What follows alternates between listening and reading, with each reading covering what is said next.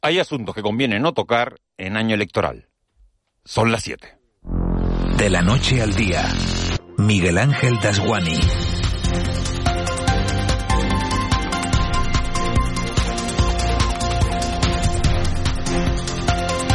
¿Qué tal? Buenos días. La vida va a dos velocidades en los años electorales. Una para los ciudadanos de a pie y otra para los que desean ser elegidos. Las elecciones de mayo de 2023 están marcando desde este inicio de curso la actividad política en todo el país y a esas elecciones del próximo año hay que achacar el deseo de Pedro Sánchez de aparecer en una docuserie en las plataformas digitales. A esos comicios hay que vincular también la subvención a los trenes y a las guaguas, la voluntad de Yolanda Díaz de topar los precios de los alimentos y si me apuran el impuesto a las eléctricas aprobado ayer admitido a trámite por el Congreso. Se trata de buscar medidas que alivien al ciudadano y que creen justicia social en medio de una inflación sin precedentes que ha vuelto a situarse por encima del 10%, el 10,5 exactamente, punto menos en Canarias y un 13,6 la subyacente.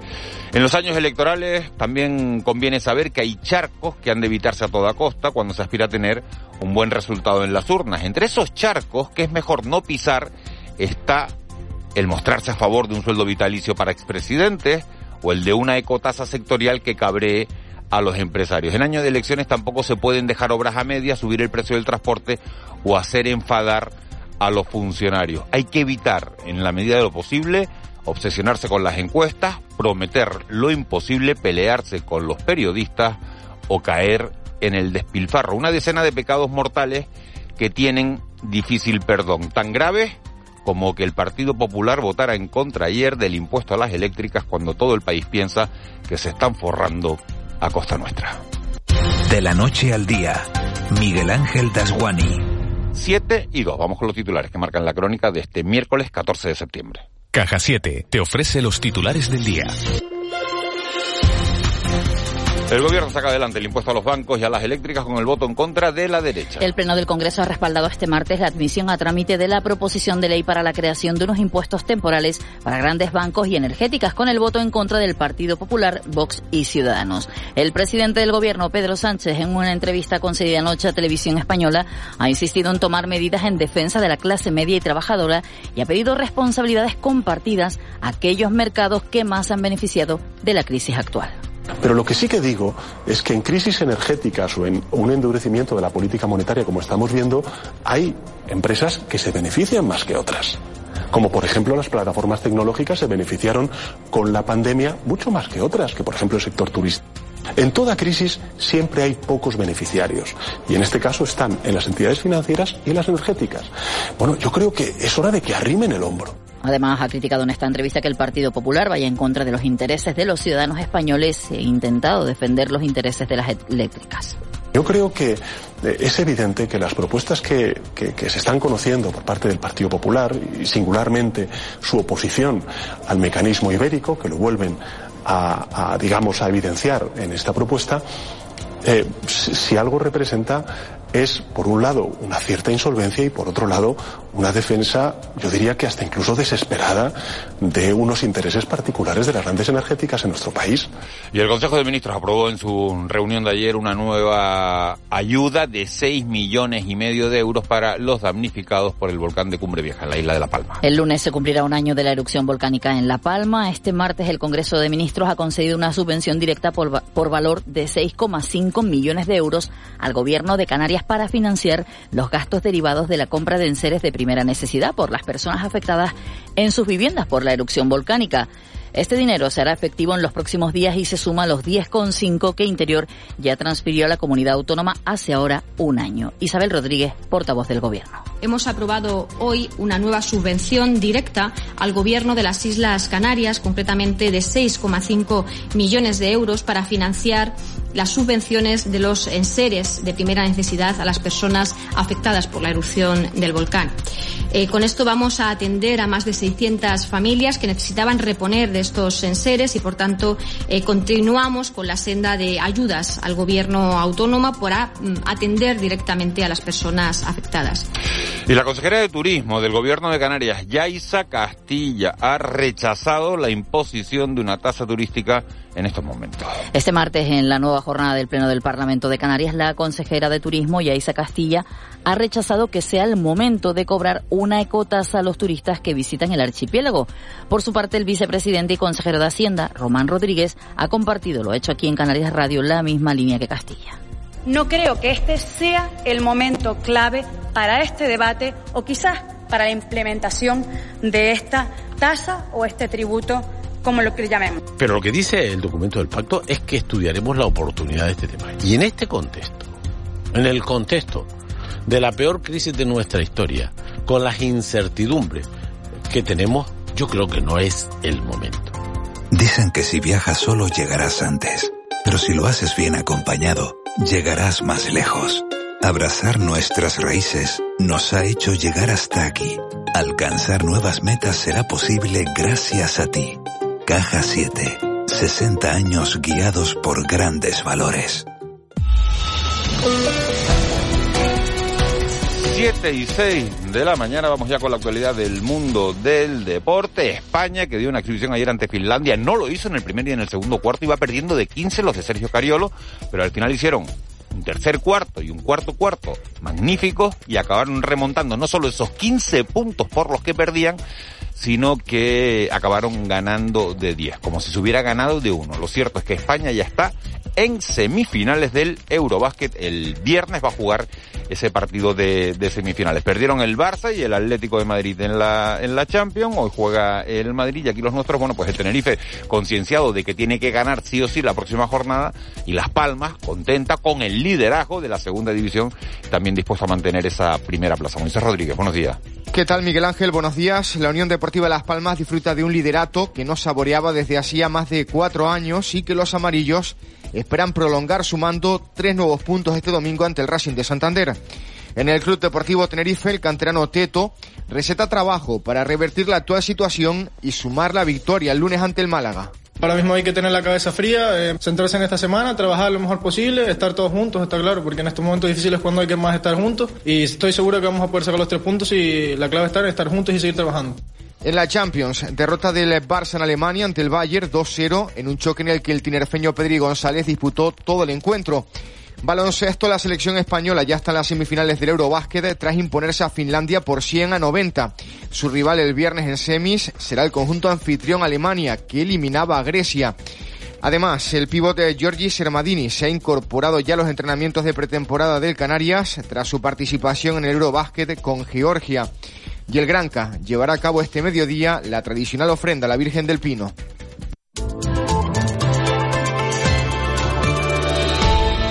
Siete y ocho. Vicky Palma, buenos días de nuevo. Buenos días, Miguel Ángel. ¿Cuándo cambian la hora? A finales del mes de octubre, el último fin de semana. Siempre, ¿no? sí. A mí me gusta más la hora de verano, pero... A mí también, pero bueno. bueno todo lo bueno se acaba, ¿no? Se nos acabaron las vacaciones, se acaba la... ¿no? El horario. Se acaba el horario de verano, se acaba todo.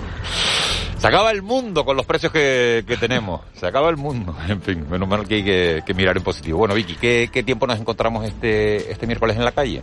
Bueno, pues de momento tenemos nubes en La Palma, en parte del norte del Hierro, noroeste de La Gomera, entrando ya también por el nordeste de Tenerife y en el norte y este de la isla Gran Canaria.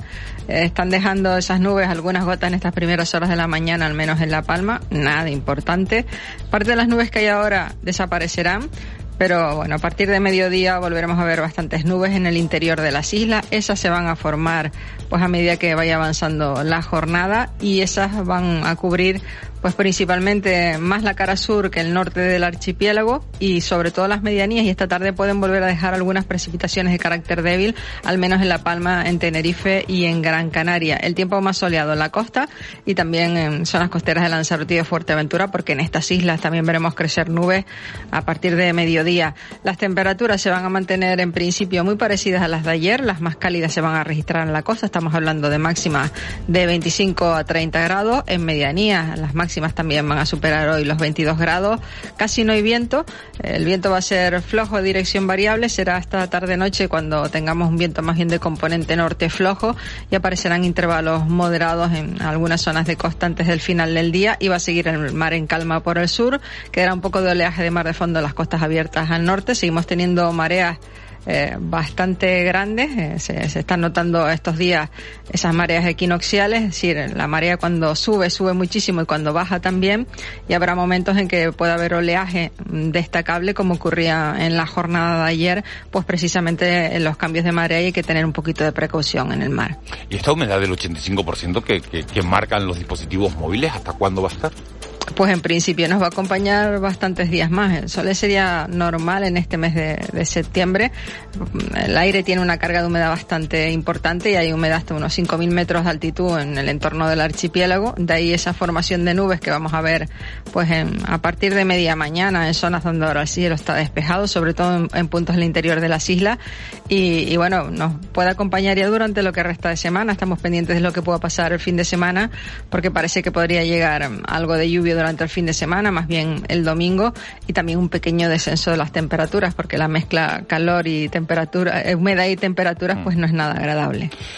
Eso es lo que estamos viviendo en, en la calle y te iba a preguntar, pero me parece demasiado pronto porque todavía es, es miércoles, por ese, eso lo hablaremos mañana, mañana y, y pasado, que parece que, que, a partir del domingo, bueno, que podrían llegar lluvias y bajar las temperaturas, bajar los termómetros, como acabas de adelantar, ¿no? Sí, bajarán un poquito, tampoco van a bajar excesivamente, pero sí se notará algo menos de calor. Con la presencia de humedad vamos a seguir donde las temperaturas siguen superando los 24 o 25 grados, vamos a seguir teniendo sensación de bochorno y lo único pendiente es de que pueda llover pues un poco más, yo diría que más bien la jornada del domingo, pero está pendiente de confirmar. Vicky Palma, eres la mejor, muchas gracias. Adiós, buenos, buenos días. días. 7, 7 y 11, nos saltamos hoy el 1-2 porque hemos hablado con ellos y nos dicen que, que, la noche ha transcurrido con normalidad, así que tocamos madera, que sigan las cosas así en, en todo el archipiélago. Nos vamos a, a nuestro contrapunto. El contrapunto. Ángeles Arencibia y Juan Manuel Betancourt. Arencibia, buenos días. Muy buenos días, Miguel Ángel. Juan Manuel Betancourt, buenos días. Hola, muy buenos días, ¿qué tal? ¿Ustedes son de, de pluma o de, o de, o de bolígrafo? A mí me gusta mucho la pluma, pero mancha. Pero mancha. Sí. Pero mancha, pero mancha.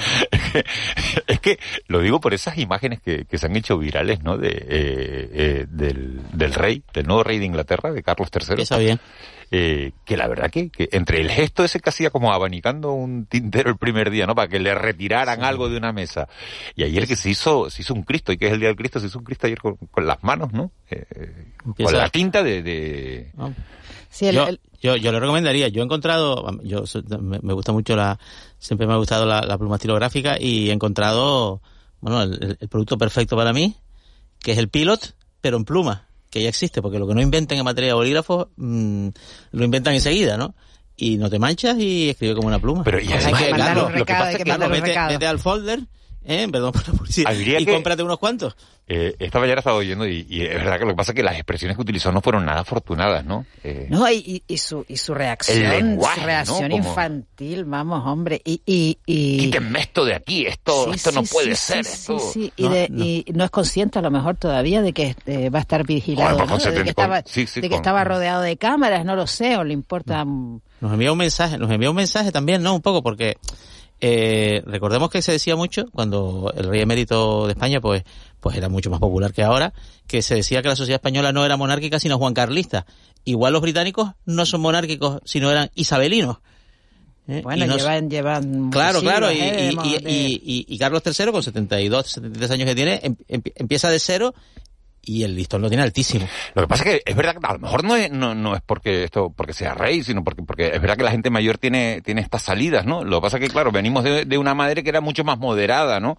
Eh, y que no le hemos hecho nunca estar, un gesto de que, que no, sabía estar, exacto. Claro, que no supimos años. nunca ni siquiera lo que pensaba, ¿no? Exacto. Que han destacado muchos comentaristas estos días. Es que nunca supimos eh, eh, cuál era la opinión de Isabel II sobre. Sobre nada, sobre si era de derecha, ¿no? de izquierda, si era del Manchester o del Arsenal. Porque o podíamos si... sospecharlo, pero no, no nunca nada. lo supimos, ¿no? Me ha hecho, me ha hecho gracia hoy una, una contraportada, la contraportada de Diario de Avisos que se ve a, Isabel II eh, delante de, una manilla de, de plátanos, ¿no?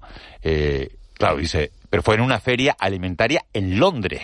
Con lo cual dice, esto fue lo más cerca que estuvo Isabel II de Canarias, ¿no? Eh, es decir, le pusieron ahí en una exposición, en una feria eh, de alimentos en, en Londres, en el año 1954 es la foto, Eso sí. Y, Alguna vez pa- pasaría por Canary Wharf, ¿no? Entonces, y, y la encontró el periodista Fernando Delgado, la fotografía, buscando en el archivo, y, y, bueno, una, una Ah, fotografía ah, de, de- Con lo que Canarias ha estado siempre cerca de Inglaterra, ¿eh? Porque Sí, mira sí, que sí, tenemos sí. influencia. Pero qué, qué, qué raro, ¿no? Que, la- que inglesa, la ¿no? reina, Eso con cuando- 5 eso- millones de británicos que vienen todos los años aquí, que- eso, que- eso cuando Su padre, al parecer, sí que estuvo, sí que pasó por aquí, ¿no? Eso cuando, eso cuando nos intentaban invadirnos, ¿no? Porque la relación con, de, de, de Canarias Claro, con a lo Reino mejor, Unido por- a lo Eso es mejor por amor. eso, ¿no? A lo mejor por eso. es muy ambivalente. amor, Juanma, amor. Es amor muy ambivalente, es muy ambivalente, extremo. sí, sí, sí. Eh, eh, antes eh, decía Lucía, Lucía Rodríguez, que, que las redes sociales estaban incendiadas por porque Laura Pausini eh, se había negado a cantar el, el Belachao en, en un programa de, de televisión. Juanma Bettencourt tiene una explicación para Porque esto. no, no nos ponemos en el lugar de la gente. O sea, Italia tiene elecciones dentro de 10 días, el día 25. Eh, en lo que, bueno, la candidata favorita, eh, y y parece que casi, bueno, vistos los sondeos, casi como un porcentaje mm, eh, muy elevado de probabilidades de ser la próxima primera ministra es Giorgia Meloni, que es la líder de Fratelli d'Italia, Hermanos de Italia, que es un partido de extrema derecha. Entonces, claro, a veces pedimos a la gente en programas de este, está como el hormiguero y tal, vaya, me- pisa el charco tú, venga, para que nos Métete mo- tú, y nos montas el show aquí, porque nosotros estamos en España y a nosotros no nos importa si luego cuando vuelvas a Italia, pues, pues parte de tus fans o te genera un problema y tal. Y entonces ahí, en un ejercicio de contención muy propio de la, de, de- bueno, de, de las personalidades del mundo del arte o del deporte, por ejemplo, que tampoco se mojan, ni les pedimos que se mojen, eh, no le decimos a Lewandowski si es de extrema derecha o, no se lo pedimos, Pero fíjate ¿verdad? que, cuando O sea, estamos hablando... Cántanos Bela Chao, que es una Pero- canción política muy bonita, a mí me encanta Bela Chao.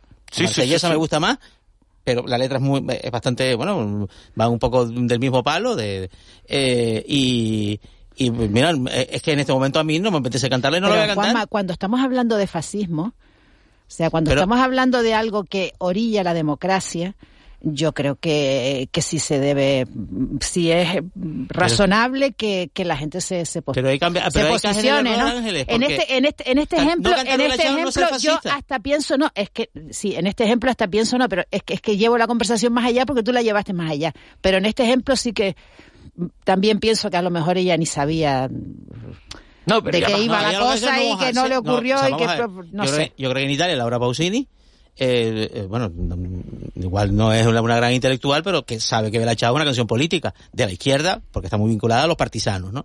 De la resistencia italiana en la Segunda Guerra Mundial. Entonces, pero no cantarla, que debiera ser un motivo de, de, de orgullo, no, vamos, pero un motivo cuidado, de- cuidado. de, no cantarla no quiere decir ser fascista, Correcto. porque Alcide Gasperi no fue partisano. Eh, No, no, no cantó Bella Yo no nunca le vamos, No, pero. Yo independientemente no de ese ejemplo que estás toda la mañana. Fue primer ministro italiano, era Bueno, democristiano. se tenía que haber mojado. eh, y, no, les- y no era fascista, era Traigo, antifascista. traigo el tema a, a España. Ayer se votó eh, la mención a trámite del impuesto a las eléctricas en el Congreso de los Diputados y, bueno, algo que, que todos los ciudadanos de este país piensan, ¿no? Un poco que, que las, las eléctricas, que las grandes compañías han beneficiado, eh, han tenido unos beneficios extraordinarios ante el continuo incremento del precio de la luz y del precio de, eh, bueno, de la energía. Eh, eh, se propone un impuesto y el Partido Popular, también Vox, eh, los partidos de derecha dicen que no a ese impuesto. Han justificado diciendo que, que ese impuesto finalmente acabará siendo repercutido a los consumidores, que podría ser, que podría ser, que nadie descarta que, que, que ese impuesto lo acabemos pagando los No. consumidores. Pero tiene justificación ese, ese, bueno, eh, ese voto en contra a que se grave a las eléctricas sobre los beneficios de las Bueno, eléctricas. desde el punto de vista de la ortodoxia de la oposición, que es que todo lo que hace el gobierno, lo normal es votarlo en contra, y si son subidas de impuestos, pues hay un argumento ahí de ustedes están masacrando a la población y tal, tal. Si lo miras un poco desde el, punto, de vista del debate que hay en Europa sobre la crisis energética, lo que tiene justificación es el impuesto. Y de hecho, hoy hay un discurso bastante importante sobre el Estado de la Unión de Ursula von der Leyen, que es el mayor apoyo que tiene Pedro Sánchez. De hecho, la gente del PP tiene una mosca con, con la presidenta de la Comisión Europea, que es de su partido, el Partido Popular Europeo, sobre las propuestas que, que defiende y, en, y, y entre en el abanico de tres propuestas, básicamente, tope de precios energéticos, medidas de ahorro y el tercero, pues lo que la Unión Europea, muy eufemísticamente, no llama impuestos, sino llama contribución solidaria de las empresas por sus beneficios extraordinarios. No es y por- aquí se llama prestación patrimonial pública de carácter no tributario. Sí, sí, sí, es que las ideas que han, eh, esto- las cosas como son, las ideas que ha impulsado el gobierno español son las que marcan la pauta y hay una identidad de discurso entre el que de- entre lo que dice Pedro Sánchez y lo que dice Ursula Pero von der fíjate- Leyen, que vamos, que, que, que, algunos en el PP están diciendo que cuando se afilia al PSOE, ¿no? Eh, porque está claro que hay, que hay, que hay, bueno, hay una buena relación entre el Ejecutivo Comunitario y el Ejecutivo Español. Eh, eh, fíjate que esto que has dicho de, la ortodoxia de la, de la derecha de oponerse a la subida de, impuestos, eh, yo veo aquí una diferencia, porque aquí estamos hablando de desde la percepción de una ciudadana de a pie, ¿no? aquí estamos hablando de impuestos a grandes empresas que, como ha dicho Miguel Ángel, se están forrando durante esta crisis en la que la mayoría de la población lo está pasando bastante mal o peor. Entonces no, es lo mismo el pedir eh, que no le suban impuestos a los ciudadanos que el pedir que no le suban impuestos a estos grandes eh, grupos empresariales, ¿no? Pero yo no dije la ortodoxia de la derecha, yo dije la ortodoxia de la oposición. Bueno. Por lo general, eh, cuando, lo en el gobierno, cuando, lo empezaban en el gobierno, también era el PSOE, y en particular Pedro Sánchez, el que siempre decía que no es no. O sea, que tampoco le votó nada a favor. Pero sí dijiste algo después de que la derecha y los impuestos. Bueno, eh, son eh, eh, temas de, de, justicia social un poco, ¿no? Lo que el debate que está que está de fondo en medio de, de una inflación, como decimos ayer, que que baja en el conjunto de España. Que baje la inflación no quiere decir que bajen los precios, porque los precios han subido un 10,4%. ¿Qué pasa? Que baja con respecto al mes anterior en todas las comunidades, excepto en Canarias y en Baleares. Fíjense, la inflación subyacente, la que marcan eh, los alimentos y la energía, está en el 13,6%.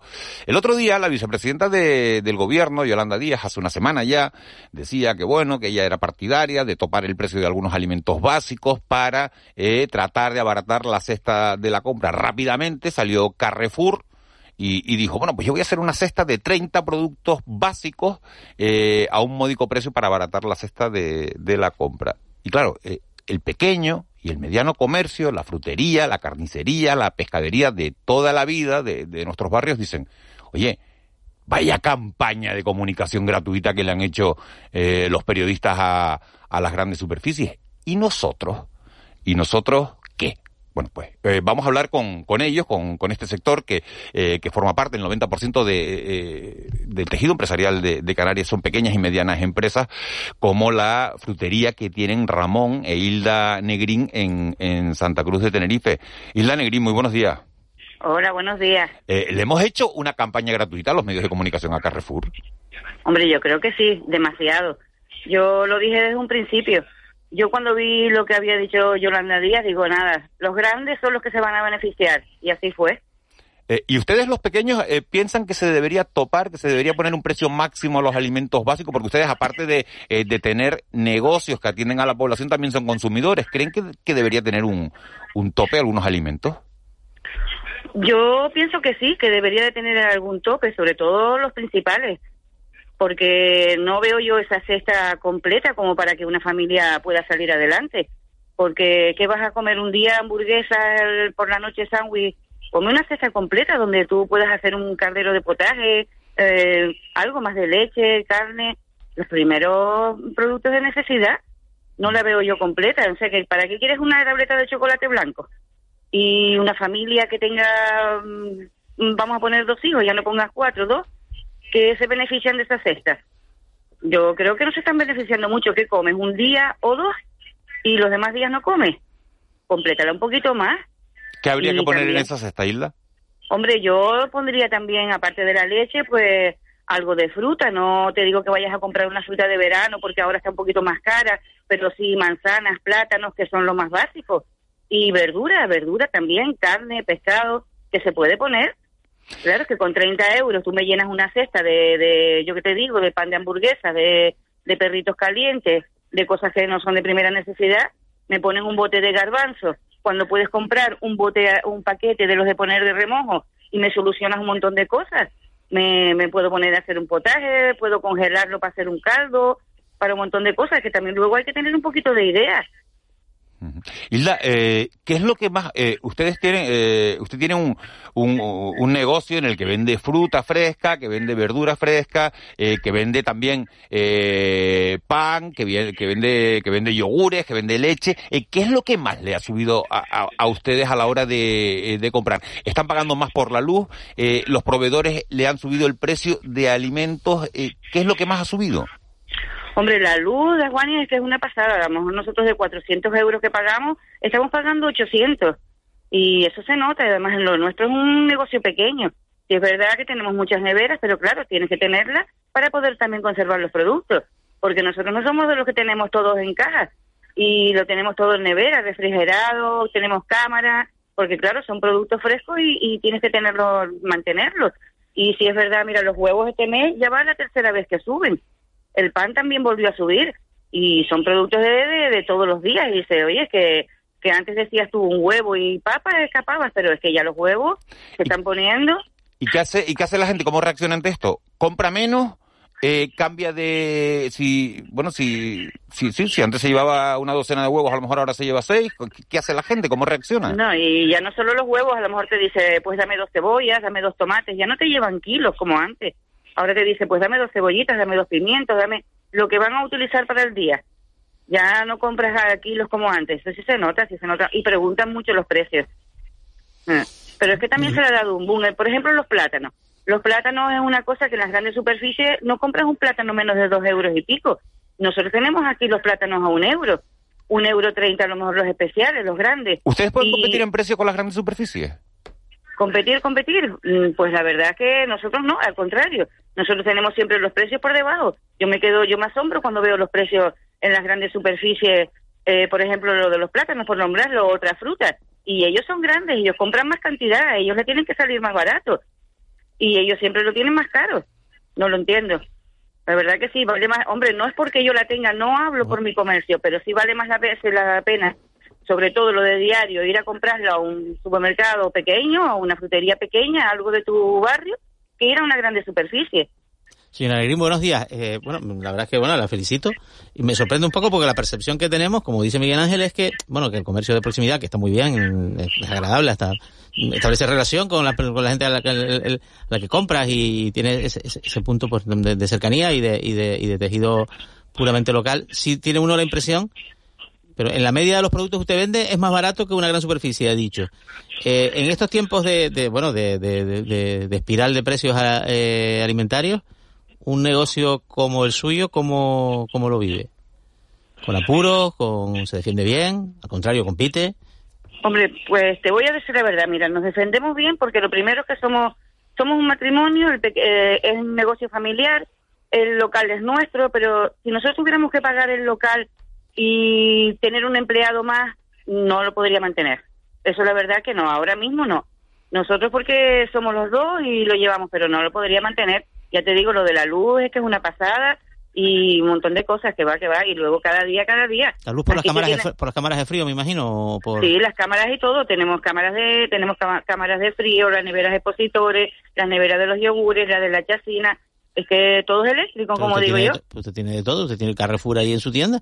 Sí, sí, es pequeñita, pero hay de todo. Pequeñita pero pero matona. Estamos, eh, Isla, eh, le voy a pedir que no se que no se retire. Vamos a saludar también a, a Nauset Méndez, que es administrador de, de la huerta, su casa en Ingenio, una empresa que también, bueno, que, que, que también eh, Nauset estaba como diciendo, eh, le están dando un montón de publicidad a Carrefour y nosotros podemos hacer una cesta básica por un por un precio igual de razonable y la cesta mucho mejor, ¿no? Nauset, buenos sí, días. sí, sí. Hola, muy buenos días. Eh, Nauset, ¿qué pueden dar ustedes por 30 euros? Pues mira, tenemos tenemos un pack bastante fuerte antes de que empezara todo esto de Yolanda Díaz y demás. Por ejemplo, hemos creado unos packs de frutas y verduras y aparte carnicería que también la tenemos justamente al lado. Pues te incluyen papas, te incluyen huevos, papas para jugar, cebolla, calabacín, zanahoria, calabaza, pimiento rojo, pimiento verde, berro, manzana roja, plátano, ciruela, cilantro. Eso te lleva por 20 euros, cantidades razonables y cantidades para poder hacer un potaje, como te lo comentaba anteriormente la compañera, y tener, por poner un- una comida caliente y no una hamburguesa. Eh, eh, y estaba viendo que en la carnicería también tienen ese pack por 20 euros, eh, lo que acaba de decir, de, de fruta y de verdura, y en la carnicería medio kilo de chuleta de cerdo, medio kilo de muslo de pollo, medio kilo de albóndigas mixtas, una bandeja de alitas de barbacoa y una bandeja eh, de lágrimas de pollo, 9,99. Así que con los 30 euros sale uno bastante más servido que con la que con la cesta de Carrefour. ¿Le hemos hecho los medios de comunicación una campaña gratuita a Carrefour? La verdad es que sí, y sin, y, sin, y sin necesidad, porque Carrefour ya come solo, como decimos nosotros, los pequeños. Que realmente hay que apoyar al pequeño al comercio local, al, al pequeño empresario y al que lucha cada día por, por mantener una empresa y seguir adelante. Porque ya Carrefour ya, ya tiene las puertas servidas y ya, ya camina solo. Que ¿Para qué le vamos a hacer una, una publicidad tan bestia, tan brutal a una gran superficie cuando el pequeño comercio está batallando para luchar contra las subidas que han habido? Eh, buenos días, eh, buenos días a los dos. Eh, yo quería preguntarles a ambos eh, por el, la distancia que hay entre el, proveedor de, de, la fruta y la verdura que ustedes eh, venden y el negocio, o sea, si eh, la cadena de, o sea, si hay mucho intermediario o si no hay, hay cero intermediarios y en qué medida esto les permite, por ejemplo, a Nauset Méndez el ofrecer esa cesta, ¿no? A ese precio. en mi caso tengo acuerdos con agricultores locales ya que yo fui agricultor en su momento, por motivos de trabajo y salud lo tuve que dejar porque ya era demasiado trabajo, demasiado estrés, pero sí es verdad que tengo acuerdos con agricultores locales, por eso me permite tener tanto margen de venta y tanto y tan, y tan pequeños costos para hora de vender y ofrecer un producto al cliente. O sea que el secreto es eh, la falta de intermediarios entre el, el agricultor y, y, la huerta, ¿no? ¿Cómo se llama la tienda? La, huerta de la... Exactamente, intentar evitar que haya tantos intermediarios. Hombre, está claro que hay productos que hay que tirar de, de Mercado Las Palmas, en este caso, en mi caso, porque no se cultivan en Canarias, ya sea kiwi, ya sea manzana, etcétera, etcétera. Pero es verdad que el 90% eh, viene de, agricultores locales por este por este tema. Evitamos el intermediario, evitamos que cada uno se lleve su porcentaje y entonces el porcentaje que nosotros ganamos es menos pero el volumen de venta es muchísimo más. ¿Y la señora Negrín? Pues nosotros nos pasa igual que a usted. Eh, procuramos no tener intermediarios, sobre todo con lo que es la verdura.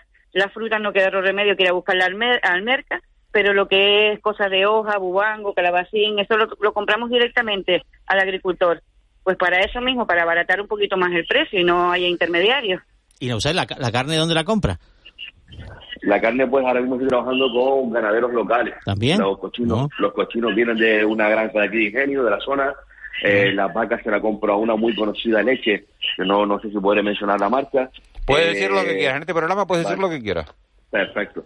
Pues las vacas y las terneras se las compro a la conocida leche, es Leche Sandra, que ellos tienen muy cerca de aquí, tienen todo lo que es la, la ganadería. Los pollos se los compro también a una empresa local, una empresa de aquí y entonces los conejos también, entonces trabajamos con todos los productos locales en carnicería, incluso los elaborados que hacemos es a raíz de esos productos también 100% locales, tanto los empanados como los adobados.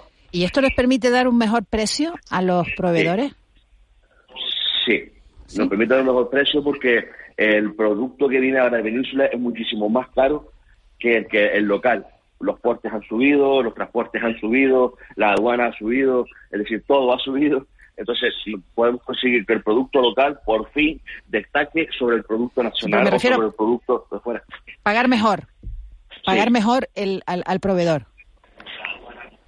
Sí, sí, sí, sí, por supuesto.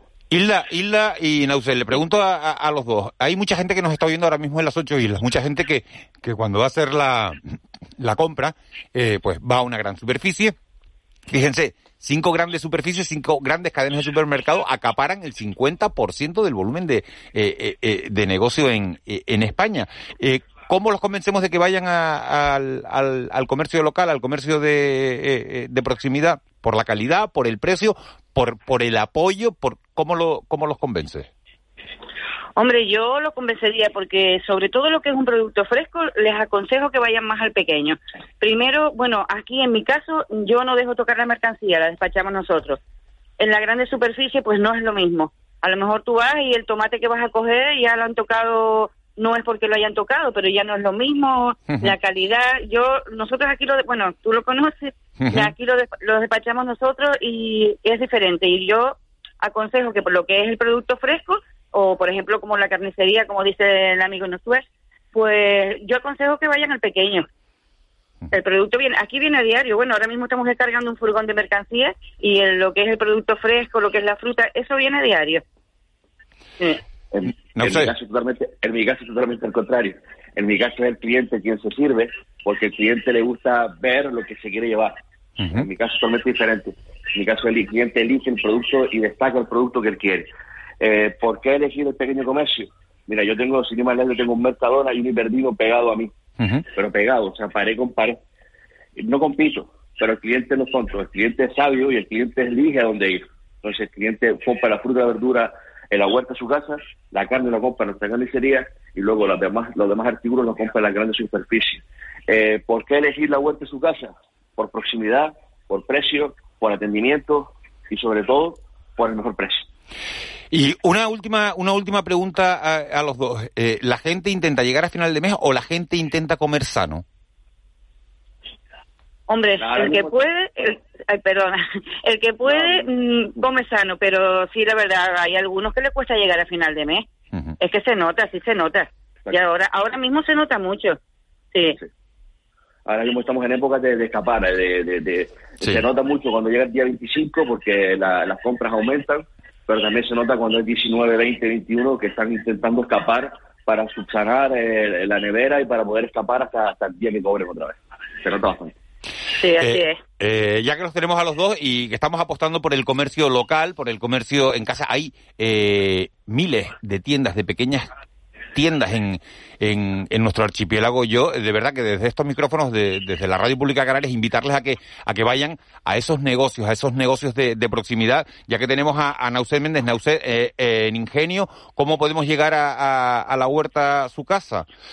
Pues súper sencillo, Google Maps ponemos todo junto en la huerta de su casa y le va a llevar directo. No van a tener pérdida porque ya les digo, tengo un Mercadona y un Hiperdino pegado, o sea, pero pegadísimo. O sea, está el Hiperdino, el Mercadona y abajo estamos justamente nosotros. Vale, ¿y por internet también se puede contactar con ustedes, Naucedo, o no? Hay que ir a Ingenio. Sí, no, TikTok, Instagram, Facebook, página web. Lo tienes todo. la huerta su casa.com. La huerta su. Naucedo, muchas gracias por haber estado con nosotros y toda la suerte del mundo. Gracias a ustedes por abrir las líneas y por darnos este, esta oportunidad. Muchas gracias, muy amable. Eh, Isla Negrín, eh, ustedes tienen la frutería en Santa Cruz de Tenerife. ¿Dónde? En la calle Pintor Martín González, eh, frente justo al Colegio Chapatal. Es fácil. Frutería Ramón y también tienen ustedes de todo. sí, aquí hay de todo. Se me pilla al lado de casa. Hilda. De casi todo. ¿Te pilla al lado de casa? Pues a ver si te pasas un día por aquí.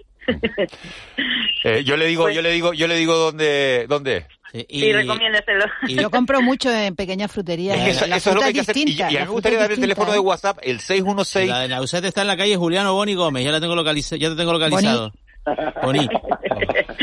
616 48 67 54 616 48 67 54 díganos ustedes si, si compran si quieren dar el nombre de su negocio donde compran en el, en el negocio de proximidad y si compran en una gran superficie ¿por qué lo hacen? Vamos a vamos a tratar de apostar por el, por el comercio local. Isla Negri, muchísimas gracias por, por habernos atendido. Toda la suerte del mundo en esa frutería Ramón y a Nausén Méndez, administrador de la huerta a su casa en, en Ingenio, en, en, Gran Canaria. Muchísimas gracias a los dos. Mucha suerte. Nada, gracias a ustedes por acordarse siempre de los pequeños.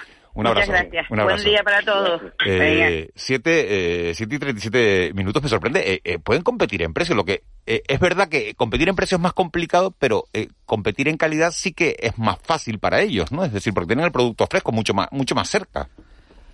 Sí, lo, que ocurre es que creo que, en el imaginario de la, un poco también del ciudadano está un poco pues la, compra grande más que se De ir, voy, a un sitio y, aprovecho la tirada y compro absolutamente de todo, ¿no? Que al final es verdad que coges cosas que igual que no, necesitas y al final te acaba gastando más, ¿no? Pero aquí un mensaje de un oyente que dice, fíjate cómo el canario piensa en el potaje, como decía Nauset, y Carrefour en el chocolate blanco y el pan de hamburguesa. Bueno, los canarios también comemos hamburguesa y chocolate, eh, que se ve. aquí dice, dice otro oyente, no se trata de promover ni la alimentación sana, ni el ahorro, ni ayudar a la ciudadanía, sino de sacar el stock de difícil venta como el chocolate blanco. Me he acordado por el chocolate blanco, ¿no? Que es verdad que a veces parece que como que tienen un estocaje ahí y que hay que sacárselo de, de en medio, ¿no? Eh, fíjate, a mí, eh, perdona, a mí me parece eh, muy interesante esto de que las frutas y las verduras que venden los pequeños eh, comercios sean lleguen directamente de eh, fincas o de, agricultores aquí en Gran Canaria, ¿no? Bueno, en Gran Canaria, en, otras islas, en la isla que sea, ¿no? En, honor a la verdad, las cadenas de supermercados también lo hacen. yo, también diría, lo mismo que estamos diciendo, apostar por el comercio local, yo también diría, oye, hay supermercados, hay grandes superficies, Canarias, caso de Hiperdino, que, que, oye, que también se puede, porque Hiperdino también le está comprando mucho producto convenios, que tienen convenios. eso me refiero que... A los productores canarios, entonces hay que, hay que distinguir también, Y qué rica está, y qué rica está la fruta y la verdura que llega eh, de cercanía, ¿no? Exacto. Qué rica está. O sea que por eso, por eso hay que eh, un poco ser eh, eh, selectivos, ir también, nos escribe otro oyente, ir a los mercadillos de, del agricultor, ir a los mercadillos del agricultor, comprar en las tiendas de proximidad, apostar por las grandes superficies que compran a los canarios caso de caso de hiperdino. Bueno, se pueden hacer un montón de un montón de, de, estrategias para tratar de, de, potenciar lo nuestro y de, y de ayudarnos y de ayudarnos entre, entre todos. Fíjense que si adquirir, eh, bueno, eh, la cesta de la compra se hace complicado para, para toda la ciudadanía, claro, la, la situación con este encarecimiento del 13,6% para las ONG es tremendamente eh, complicado. Hernán Cerón es presidente del Banco de, de Alimentos de Tenerife. Señor Cerón, muy buenos días. Buenos días. Eh, ¿Cómo les está afectando a ustedes, a los bancos de alimentos, este encarecimiento de la cesta de la compra?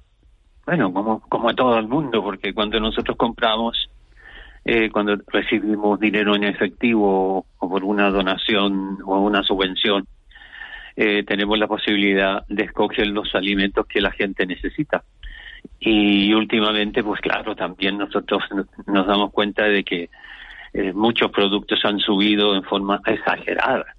Y después en la parte particular privada de la familia, pues yo también lo, he visto en una gran superficie que acostumbra a comprar.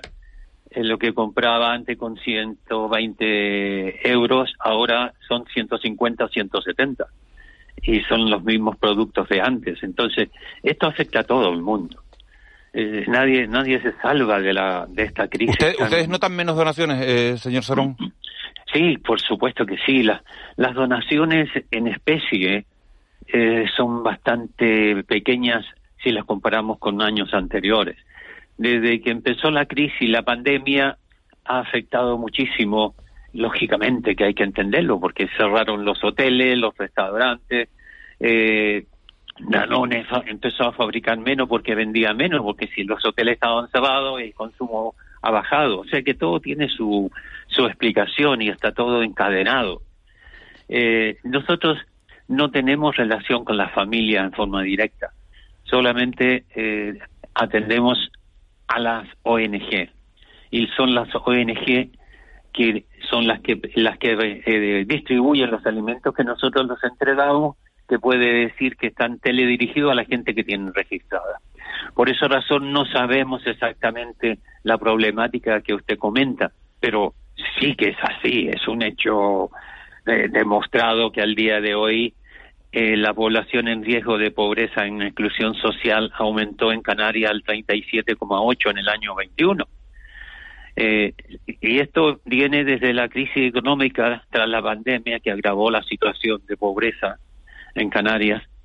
Y tengo entendido que según el INE, Canarias es la comunidad donde más personas no llegan con su salario a final de mes.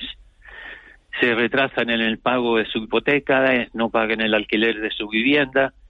Y en cuanto a los ingresos anuales por persona, Canarias ocupa el cuarto lugar por la cola, 10.161 euros, 846,75 mensuales. Entonces, los datos hablan por sí solos. Los alimentos y las bebidas sin alcohol han subido de precio 13,6 13,8% en agosto respecto al año pasado.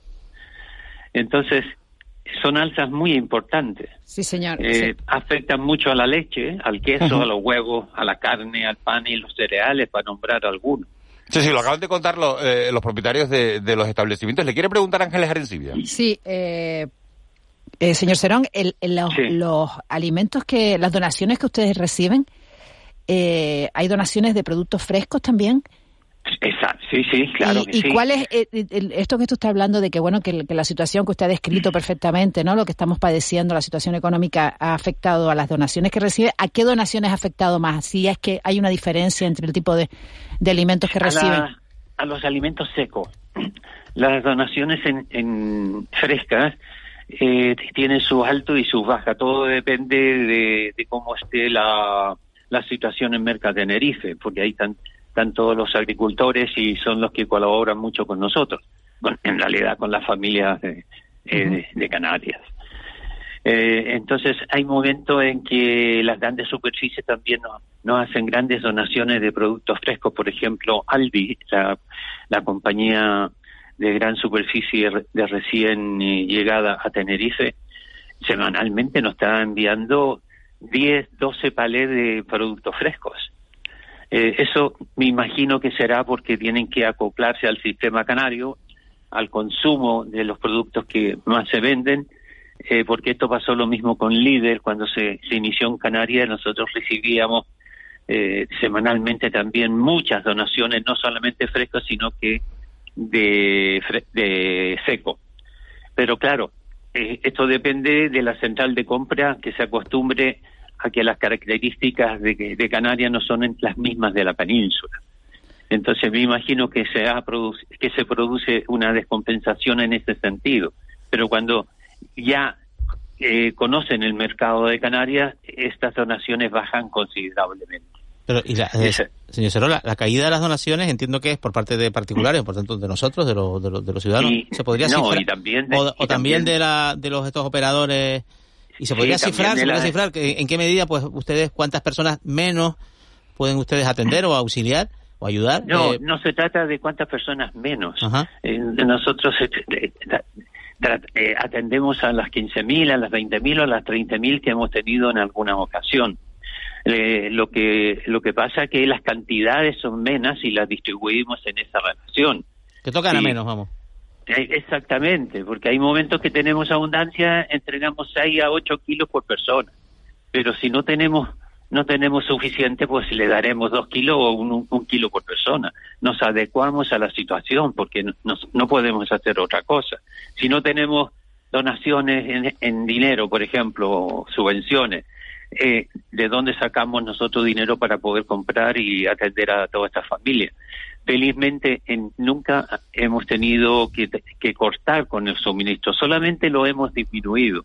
El año pasado disminuimos de 4 kilos a 2 kilos y suspendimos las entregas que hacíamos a la parte social de los ayuntamientos, que ahora ya está normalizado. Eh, son por periodos de crisis que hemos tenido y después de haber pedido ayuda a la, a la sociedad en general, todos nos han ayudado, hemos recuperado la normalidad. Y en este momento estamos recibiendo eh, 700 mil kilos de comida que vienen de la segunda fase del FEGA. Para tal efecto, hemos tenido que sacar todos los productos que almacenamos nosotros en la nave principal para hacer espacio para poder recibir estos eh, alimentos que son tan importantes y, que seguramente los empezaremos a distribuir en el mes de octubre, porque ahora todo es la recepción y tenemos que hacer espacio, eh, de, de, todas maneras tenemos que hacer espacio para poder recibir tantos kilos, porque nunca habíamos recibido tantos kilos y nosotros tenemos almacenes, eh, máximo hay una, una nave de 600 metros cuadrados y el resto son pequeños. Y, señor Cerón, que usted eh, comentaba antes que el, mayor, la mayor reducción era en producto seco. Y dentro de ese producto seco, ¿cuál es el producto seco más necesario que ustedes están viendo que está? Eh, no se lo no se lo puedo concretar, pero son en general, en vez de recibir al, al mes eh, 5.000 kilos, pues recibimos en forma variada 3.500. Pero, pero me refiero, ¿qué producto? Garbanzo. Garbanzos, lentejas, eh, judías. judías, eh, los, los productos esenciales, lentejas, arroz. Lo que, exactamente, exactamente. Y son esos los productos que nosotros cuando, y, ahora estamos comprando, eh, seleccionamos lo que la gente necesita. Eh, compramos lo que ustedes acaban de nombrar, arroz, judías, pasta, aceite, eh, mucha leche, lentejas, salchichas, eh, atún en lata, carne en lata, las cosas esenciales para la, la, gente que, familia que está muy necesitada. Bueno, pues yo le agradezco mucho a Hernán Cerón que, que haya estado esta mañana con, con nosotros porque estaba hablando de 15.000, 20.000, 30.000 personas que pueden que pueden llegar a, atender y, bueno, la labor de, de los bancos de alimentos en, en épocas como la que estamos viviendo se, se antoja eh, fundamental y la importancia de, de, la colaboración ciudadana. Hernán Cerón, felicidades por el, por el trabajo que, que hacen y, y muchísimas gracias por habernos atendido esta mañana. Eh, ¿Cómo se pueden poner en contacto con ustedes o con el Banco de Alimentos de Las Palmas si, si alguien quiere, eh, bueno, acercarse y llevarles un, una donación? Eh, bueno, estamos en Meta Tenerife, en la nave 5, y, y, si no, entrar en la página web. Eh, yo de memoria no, no me sé ni el correo ni, ni los Bueno, Banco de Alimentos Tenerife y... Y, y, Las Palmas, eh, muy fácil, entrar en la página web Banco de Alimentos Las Palmas, está toda la información, es muy fácil. Pues muchísimas gracias, Hernán Cerón, por, por haber estado con, con nosotros esta mañana. También nos manda un mensaje de un oyente, dice, buen día, desde teldeojeando.com, colaboramos, antes hablábamos del comercio local, colaboramos con el comercio local y todo aquel que quiera, sin compromiso, también ofrecemos nuestra página eh, gratuitamente. Ahí también se pueden comprar alimentos, lógicamente, para ah, donar al Banco de, de Alimentos. Así que tenemos un pack en teldeojeando.com de dos en uno. Vamos a dejar por un momento el tema de la, de la alimentación y nos vamos a ir a, hasta Londres, porque allí hay un profesor canario, eh, Antonio Ramos, que es oyente de este programa, que contactó con nosotros el otro día diciendo que no se oía bien el programa, lo hemos cogido al lazo para que nos cuente eh, cómo es el ambiente en Londres una vez ha llegado el cuerpo de, Isabel II. Antonio Ramos es eh, psicoterapeuta canario y da clase en la, en la Universidad Pública de, Reino Unido, la Universidad de, Westminster. Vive en Londres desde 2002 y trabaja con, con estudiantes. Antonio Ramos, muy buenos días. Hola, muy buenos días, Miguel eh, Ángel. Gracias por, por atendernos. La verdad que te hemos cogido al lazo, ¿no? Porque nos escribías el otro día y decías, eh, el programa no se oye del todo bien, ¿no? Eh, a través de, no sé si era de internet, me imagino. Exacto. Y, y, te hemos cogido al lazo para preguntarte, Antonio, eh, ¿qué ambiente se respira en Londres desde eh, la muerte de, Isabel II hace, hace unos días? Eh, ¿Son dos ciudades distintas? ¿Qué ambientes has notado tú en la calle? Mm. Bueno, para decirles que hoy el, el, día ha empezado estereotípicamente londinense. Hay como una, bueno, pues está el cielo bastante plomizo, está ahora mismo lloviendo y bueno, lleva siendo el caso desde, desde que llegó el féretro anoche ha estado el tiempo acompañando un poco esta sensación de duelo. Lo que se nota, yo noto mucha, mucha mezcla de emociones. Yo creo que por un lado está la gente que necesita duelo y reflexión, pero luego también mucha crispación.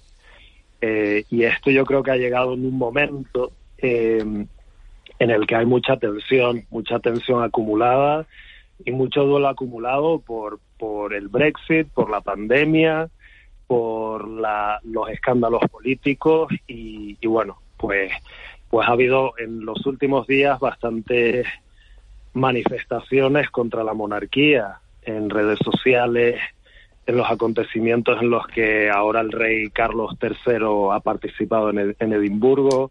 De hecho, ha habido unos cuantos arrestos de gente que, bueno, pues que se manifiesta contra la monarquía. Así que un poco de todo, en resumen. Eh, eh, eh, Antonio, eres psicoterapeuta. ¿Es normal que la gente esté 35 horas para, para rendir homenaje, para, para ir a ver el, el, cuerpo de, de Isabel II? Mm.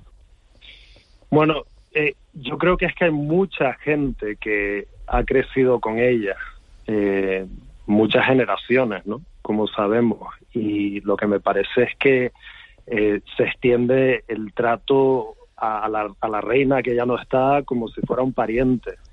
Es la madre de muchos, la abuela de muchos. Yo creo que, que, la gente está dispuesta, la gente está dispuesta a, a estar en cola el tiempo que sea necesario para, para rendir homenaje, para, para tener como una contribución en este acontecimiento histórico. Yo vivo a como 12 millas de, perdón, 12 kilómetros de Westminster, donde va a estar la capilla ardiente.